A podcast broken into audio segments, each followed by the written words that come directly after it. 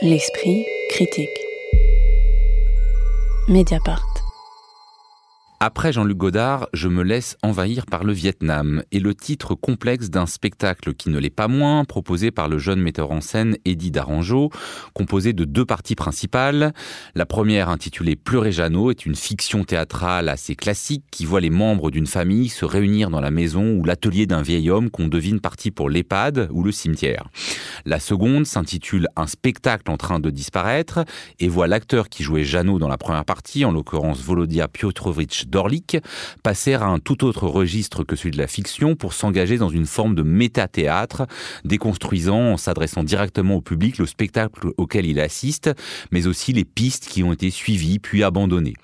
Cette deuxième partie est elle-même tissée de différentes séquences, prenant comme toile de fond la veine plus directement politique et militante du cinéma de Godard, et se terminant par une ultime réflexion sur la représentation et l'image, puisque l'acteur évoque les quatre photographies prises à Auschwitz par un membre d'un Sonderkommando en août 44, ces fameuses images malgré tout, pour reprendre le titre de l'ouvrage de Georges Didier Huberman consacré à ces quatre clichés, ayant donné lieu à un fameux débat entre Jean-Luc Godard insistant sur la nécessité de les montrer et Claude Lanzmann jugeant impossible, à la fois indécente et illusoire, cette représentation de la mise à mort des Juifs par les nazis.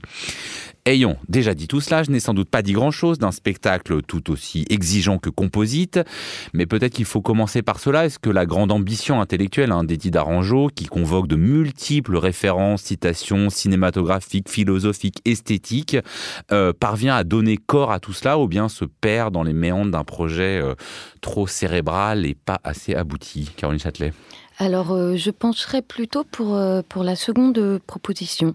C'est-à-dire que c'est un spectacle, euh, voilà, vous l'avez détaillé, qui est extrêmement fouillé dans, dans son travail, qui est bourré de, de, références, que ce soit à Jean-Luc Godard ou à d'autres, à d'autres univers. C'est un spectacle qui ne cesse de parler de lui-même, puisque, en fait, au fil du spectacle, on nous dit par qui est signé le spectacle. Donc euh, il y a cette question comme ça du geste doctorial, qui, qui est auteur ou pas, donc euh, ce serait toute l'équipe. Il y a cette question de euh, comment le spectacle s'est construit, puisque à certains moments le spectacle aurait dû débuter d'une certaine manière, nous dit-on, aurait dû se terminer d'une autre, nous dit-on également.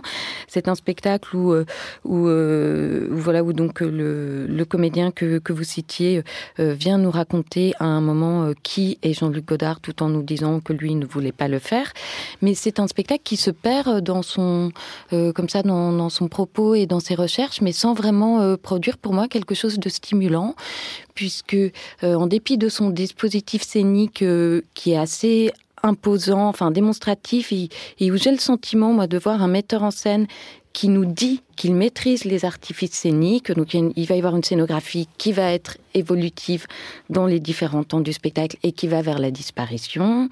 Euh, on a euh, l'utilisation euh, d'un écran vidéo qui sera parfois situé en haut de la scène, parfois à l'avant-scène. Il y a une création sonore qui est là en permanence. Il y a une direction d'acteurs qui est très marquée puisque les comédiens sont dans un jeu à chaque fois extrêmement lent. Donc, tous les signes aussi du théâtre sont là, mais au final, pour moi, ils font écran à la à ce que voudrait dire l'équipe comme aux émotions. Annie Sylvain, Eddie Daranjo parle de son travail en évoquant, je le cite, des spectacles composites où se juxtaposent des théâtralités antinomiques. Quelles sont euh, ces théâtralités antinomiques et est-ce qu'elles euh, parviennent à faire spectacle justement? Alors oui, théâtralité antinomique, bah, comme vous le disiez, c'est un spectacle qui est composé de, de deux parties, mais qui sont en fait plus que ça, parce que dans chaque partie, il y en a, il y en a plusieurs. Donc c'est un spectacle gigogne.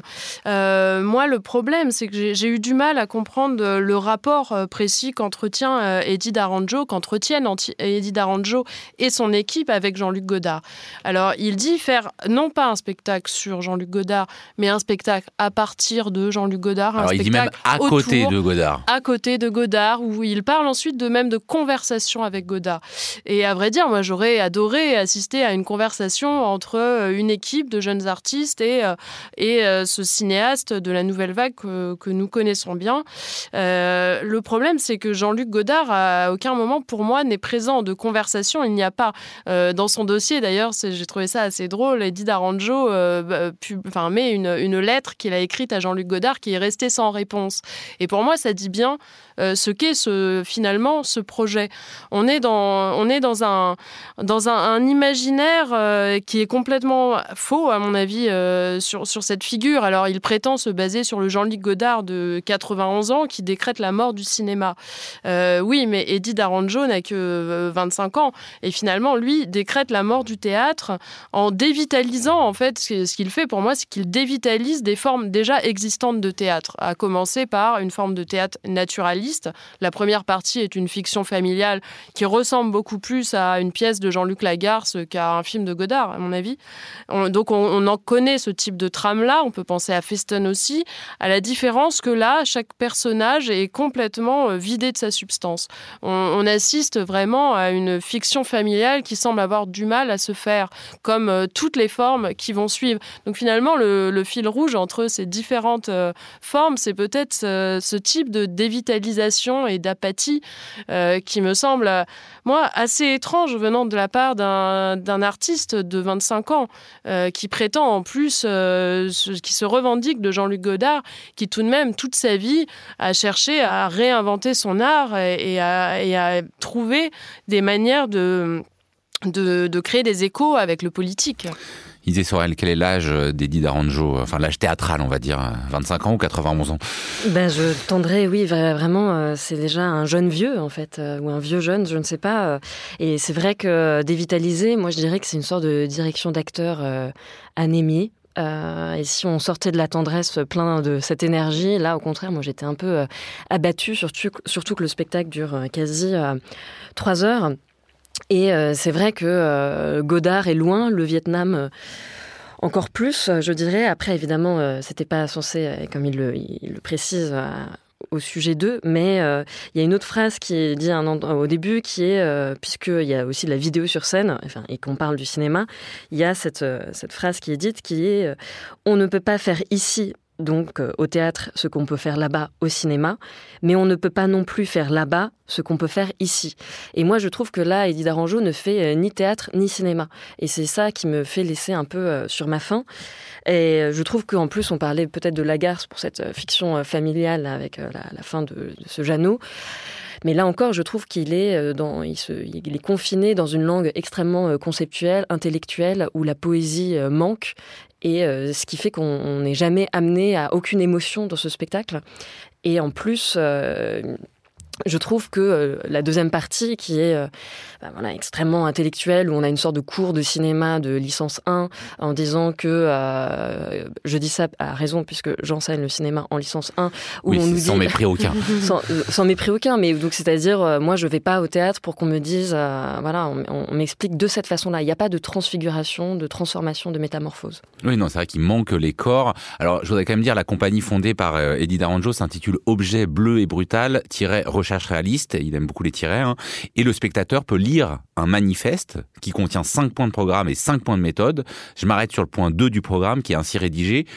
Nous cherchons à inventer un nouveau réalisme fait de notre monde et de sa violence, mais à distance du naturalisme mimétique et de la reconduction des catégories et des représentations disponibles. Euh, comment est-ce que vous qualifieriez ce nouveau réalisme? Parce que je pense que la difficulté aussi, c'est que cette pièce, on ne peut pas la lire autrement que comme une forme de manifeste.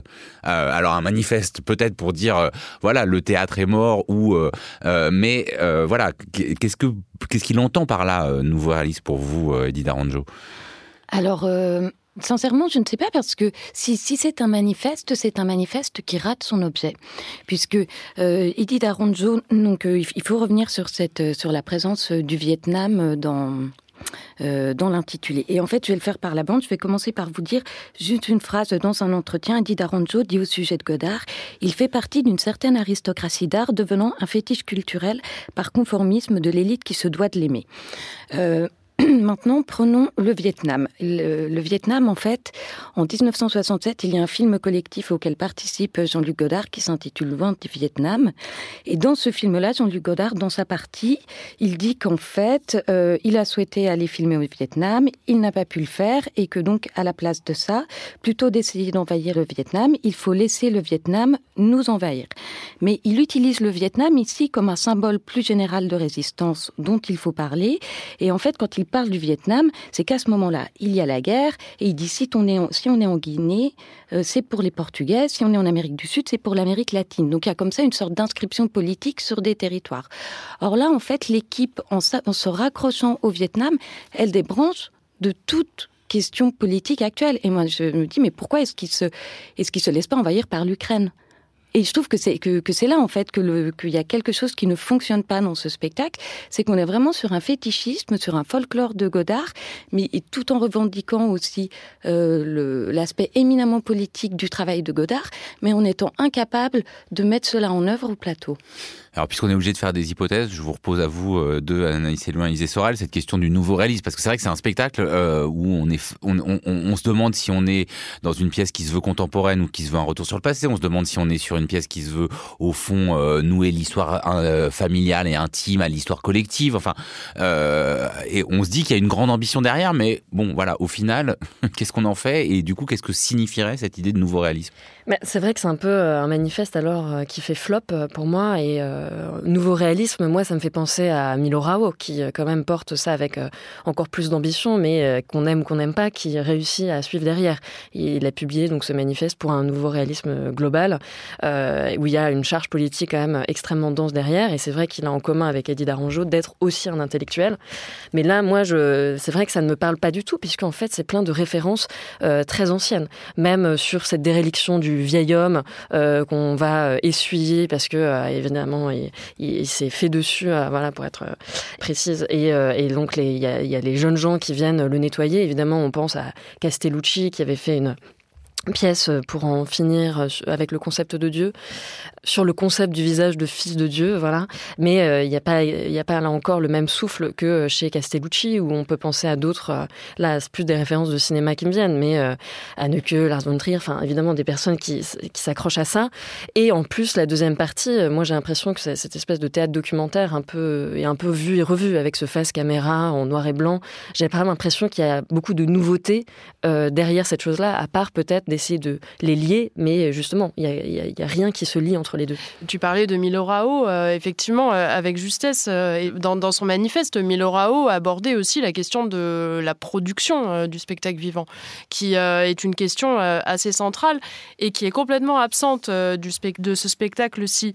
donc, Eddie Daranjo décrète, en décrétant, je vais le citer quand même, parce que je, je trouve ça assez délicieux, en décrétant la mort du théâtre, dit Je crois qu'on peut déclarer la mort du théâtre du point de vue au moins de son pouvoir de prescription et d'influence. Le théâtre est nécessairement un art minoritaire et local, tout à fait décalé dans le monde contemporain globalisé. Euh, oui, euh, sauf que Eddie Daranjo, à aucun moment, ne cherche à, s'éloigner euh, des, modes de production existants, ce qui a été le cas de la nouvelle vague quand même. Jean-Luc Godard, quand il y participe au début, c'est il, participe à tout un mouvement qui cherche à, à, réinventer les modes de production du cinéma en faisant des films beaucoup plus légers, en allant filmer dans la rue et en inventant donc un autre rapport aussi avec la jeunesse qui là commence à vraiment s'éprendre de cinéma au moment de la nouvelle vague. Euh, là, il n'y a pas du tout cette réinvention-là. Euh, le, spectacle d'Eddie Daranjo est fait avec beaucoup de moyens, contrairement à ce que demande Milorao dans son manifeste, où lui, euh, il demande même un volume maximal de, décors, en fait. le, spectacle doit pouvoir se transporter dans un camion. Et euh, là, on voit qu'on est sur une scénographie euh, quand même vaste, quelque chose d'imposant, euh, mais quelque chose d'imposant qui contraste complètement avec, avec, ce que, avec le fond du spectacle qui est dédié à la disparition. Donc là, on a un décalage entre les moyens et le fond qui est assez sidérant. Oui, et avec peut-être, il faut, parce que j'ai dit au début que ce spectacle commençait sur une fiction familiale, mais en fait, c'est pas exactement ça. Le spectacle commence avec la scénographe du spectacle Clémence Delille, et sa régisseuse générale Edith Biscaro, qui se présente comme telle et commence à nous parler de ce qu'on va voir. Ça, ça a quel sens pour vous? Alors, euh, une sorte de, mise à distance, une sorte de manière peut-être de rappeler que, que le théâtre serait un artisanat euh, qui convoquerait euh, toujours une équipe. Après, pour le coup, c'est, enfin, il y a quelque chose de très simple et de très direct dans, dans, le rapport qu'elles installent, mais qui me semble pas très bon dans leur, euh, enfin dans la direction d'acteurs, parce que tout de suite on est dans une sorte de, euh, enfin on de sent bas régime. Oui, on a l'impression que alors qu'il y a la régisseuse générale et il y a tout ça, mais il n'y a pas la question de la production que posait Anaïs Loin. C'est ça aussi qui est bizarre, c'est que euh, les faire venir sur scène, on se dit bah oui, tiens, voyons, parlons, de, commençons un spectacle en parlant de des gens qui sont en fait vraiment dans la dans le concret du faire et, et, et en même temps ils nous disent rien de ça, disait Sorel. Déjà d'une part, et puis ça me fait penser à autre chose, c'est-à-dire que euh, tous les gens sont mis à nu comme ça qui ont fait le spectacle, euh, donc la, la, scénographe, la régisseuse, la cadreuse, et euh, on parle du metteur en scène. À chaque fois, c'est le metteur en scène. il y a quand même un pont qui n'est pas fait là avec Godard, qui lui-même s'est mis en scène dans énormément de ses œuvres, que ce soit par sa voix off, sa présence, etc. Il est oncle Jeannot. Bien sûr. Non, mais je me dis pas par rapport à. Enfin, il est oncle Jeannot. Il nous dit ah, ce n'est peut-être pas lui, etc. Non, mais je veux dire, il est, il est oncle Jeannot dans le film Prénom Carmen, Godard, et il est sans se créditer. Enfin, c'est l'oncle Jeannot. Ah bah je je savais pas. bonne nouvelle, mais en tout cas je trouve que encore une euh, référence qu'on n'aura pas compris dans, mais que Eddie le spectacle lui-même ne, euh, ne s'avoue pas sur scène en fait, je trouve. Après Jean-Luc Godard tirait Je me laisse envahir par le Vietnam, c'était récemment au théâtre de la Commune à Aubervilliers, au théâtre de la Cité internationale à Paris et cela tourne dans plusieurs villes de France. Merci beaucoup à toutes les trois. La semaine prochaine, on parlera art visuel et plastique dans l'esprit critique, un podcast proposé par Joseph Confavreux pour Mediapart, enregistré aujourd'hui par Karen Beun dans les studios de Gong et toujours réalisé par Samuel Hirsch.